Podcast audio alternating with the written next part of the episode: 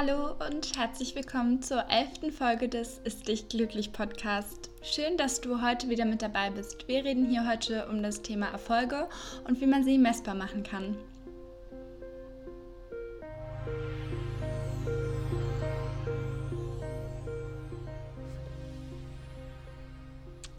Hallo ihr da draußen, schön, dass ihr heute wieder mit dabei seid. Ich ja, hatte ja eine etwas längere Pause jetzt, weil es den Ist dich glücklich Podcast jetzt nur noch alle zwei Wochen gibt. Aber ich hoffe, ihr nehmt mir das nicht übel auf jeden Fall und freut euch, dass es heute wieder eine neue Folge gibt. Ja, und ich habe mir ja angewöhnt, eigentlich immer so ein kleines Live-Update als erstes zu geben und dann in die Folge zu starten. Und eigentlich passt es ganz gut, weil ich diese Folge hier auch ein bisschen eigennützig mache vielleicht. Auf jeden Fall ist es so, dass sich bei mir dann doch alles wieder ein bisschen anders ergeben hat, als ich das vielleicht mir erhofft hatte. Naja, auf jeden Fall war ja mein Plan eigentlich, dass ich dieses vierte Semester, was jetzt in meinem Masterstudium kommt, dafür nutze, um mich weiterzubilden und einfach um Dinge zu lernen, die ich irgendwie davor nicht so wirklich im Studium hatte. Also das heißt, ich hätte gerne so einen Kurs gemacht für Videoschnitt oder ja nochmal so ein bisschen mehr Online-Marketing gelernt. Ja, aber ja, es kommt immer ein bisschen anders, als man denkt. Und das Ding ist, ich wollte halt das so drei, vier Monate machen und mir praktisch so eine kleine Auszeit von der Uni gönnen. Aber das Problem ist, dass man dann nicht mehr so Betreuer für die Masterarbeit findet mitten im Semester, weshalb ich jetzt doch schon mit meiner Masterarbeit im nächsten Monat anfangen werde. Und das ist irgendwie auch super spannend. Ich freue mich auch drauf, aber andererseits ist es auch so ein riesen, ja, so ein Riesenprojekt. Es sind 80 Seiten, die wir schreiben müssen, roundabout. Und da macht man sich natürlich schon so ein bisschen Gedanken, wie man das macht und ob das klappt. Und ja, auf jeden Fall wird es sich wahrscheinlich, wenn alles gut geht, auch um das Thema Podcast drehen. Und da werde ich euch vielleicht auch nochmal brauchen. Aber dazu gibt es dann auf jeden Fall in den nächsten Wochen mehr Infos. Und warum will ich dann über Erfolge reden, wo ich meine Masterarbeit anfange? Auch da ist es natürlich wichtig, dass man gut seine Ziele im Auge behält, dass man gut plant. Und ja, deshalb dachte ich, passt es eigentlich ganz gut. Und dann habe ich mich jetzt auch selber wieder ein bisschen mehr in das Thema Erfolge messen eingearbeitet und weiß, ja, so sollte mein Plan vielleicht dann aussehen, damit ich erfolgreich meine Masterarbeit schreibe. Also kommen wir dazu, wie man seine Erfolge gut messen kann. Und eigentlich habe ich ja schon ein bisschen darüber in meiner ersten Folge erzählt. Ja, das war kurz vor Neujahr. Und da waren wir ja alle noch so super hyped und motiviert für 2021 uns richtig tolle Ziele zu setzen. Und wir dachten alle, ja, jetzt ist Corona vorbei und alles wird besser. Und jetzt schreiben wir den 10.3., zehn Wochen im Jahr 2021 sind schon rum. Wir sitzen immer noch im Lockdown, mehr oder weniger. Und ja, ich glaube, die Motivation bei vielen ist halt echt schon eingebrochen und das mit den Zielen war vielleicht dann doch bei vielen nichts. Ich muss auch sagen, dass ich einige meiner Vorsätze nicht so gut umsetzen konnte, wie ich mir das eigentlich gewünscht hatte.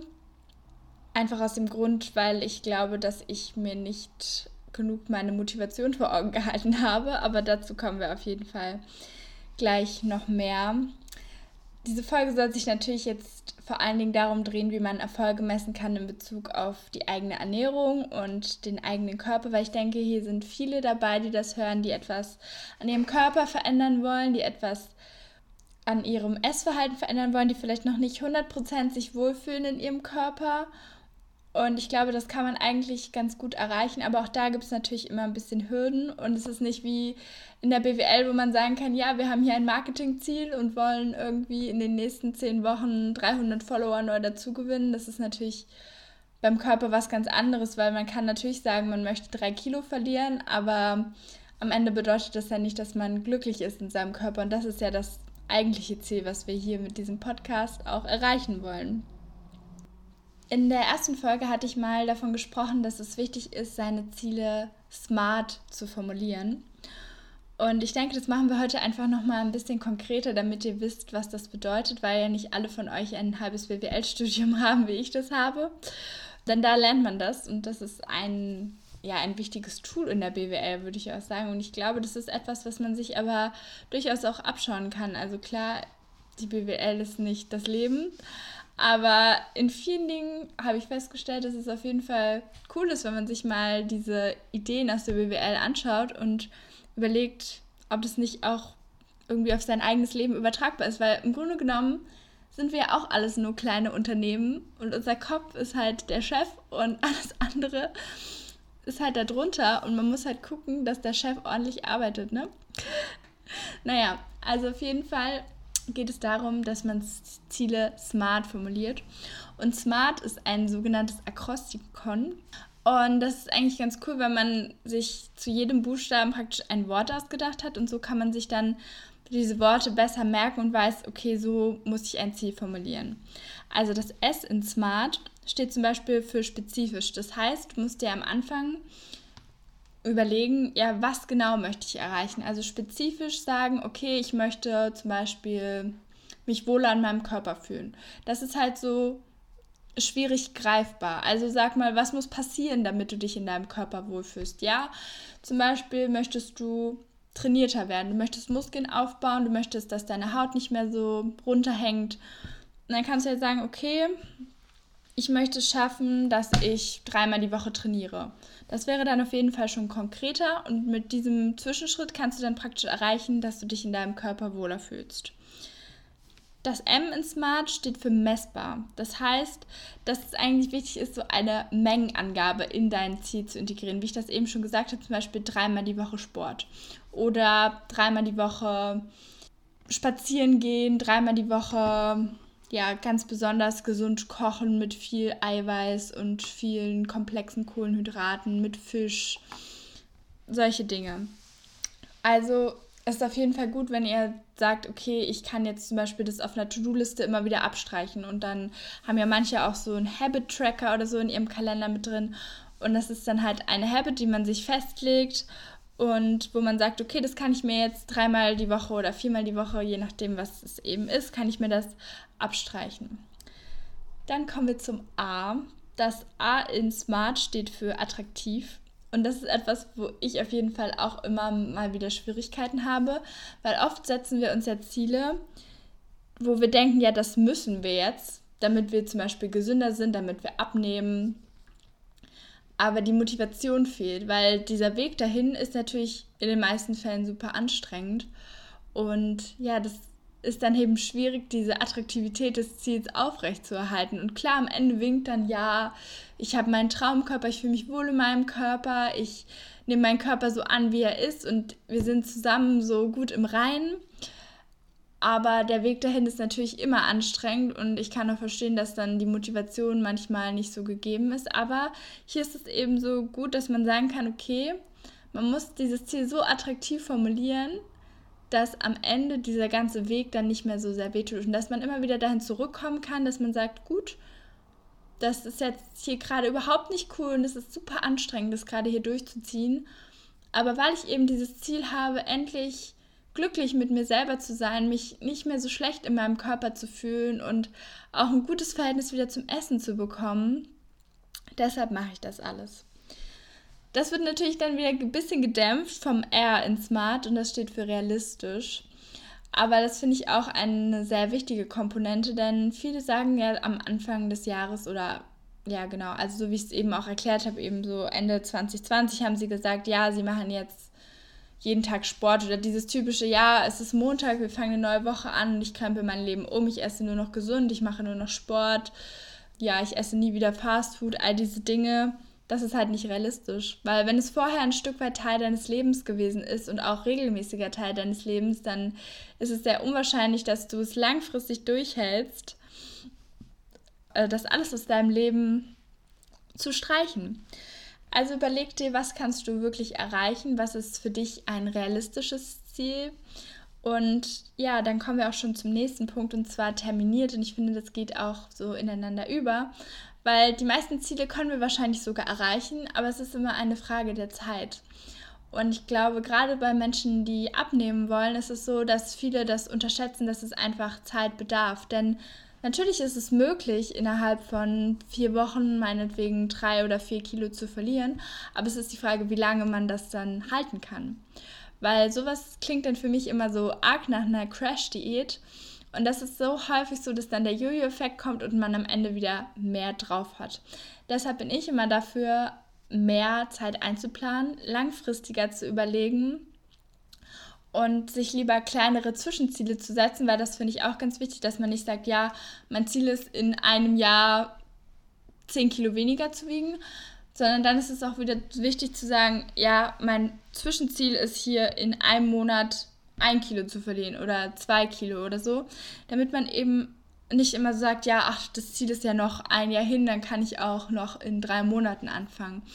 Also versteht ihr, was ich meine? Es ist wichtig, seinen Weg ein Stück weit zu planen. Und ich weiß, dass es für viele schwierig ist, gerade wenn sie nicht wie ich eine Ausbildung zur Ernährungsberaterin haben. Aber ich glaube, dass ihr trotzdem vieles auch für euch selber festlegen könnt, wenn ihr einfach ehrlich zu euch seid. Wenn ihr sagt, okay, ich möchte hier was verändern und dann muss ich aber auch für mich selber wissen, wo stehe ich gerade und was kann ich tun, damit es sich verändert. Und ich glaube, dieses Ehrlichsein ist ein Problem, was viele haben und was auch damit zusammenhängt, dass wir einfach uns gar nicht so wirklich die Zeit nehmen, darüber nachzudenken, was bei uns eigentlich so los ist. Und das ist etwas, was ich auch für mich in letzter Zeit häufig gemerkt habe, dass ich während der Klausurenphase zum Beispiel überhaupt keine Zeit hatte, darüber nachzudenken, wie es mir geht. Und ich habe auch einfach gegessen, was ich wollte. Und klar, das ist auch eigentlich gut so und ich fühle mich auch wohl in meinem Körper und das ist alles gar kein Problem. Aber so grundsätzlich habe ich überhaupt nichts reflektiert. Und ich glaube, das ist etwas, wo wir so vielleicht uns immer fünf Minuten am Tag eigentlich nehmen sollten, um zu sagen, so, okay, ich reflektiere jetzt erstmal wo stehe ich und wo will ich hin und bin ich gerade glücklich mit dem, wo ich bin. Ja, also das ist etwas, was ich euch auf jeden Fall mit auf eure Reise mitgeben möchte, dass ihr euch ganz genau ja, euch anschaut, wie euer Leben gerade aussieht, was ihr machen könnt, was realistisch ist und dann, dass ihr euch eben konkret sagt, okay, das möchte ich ändern.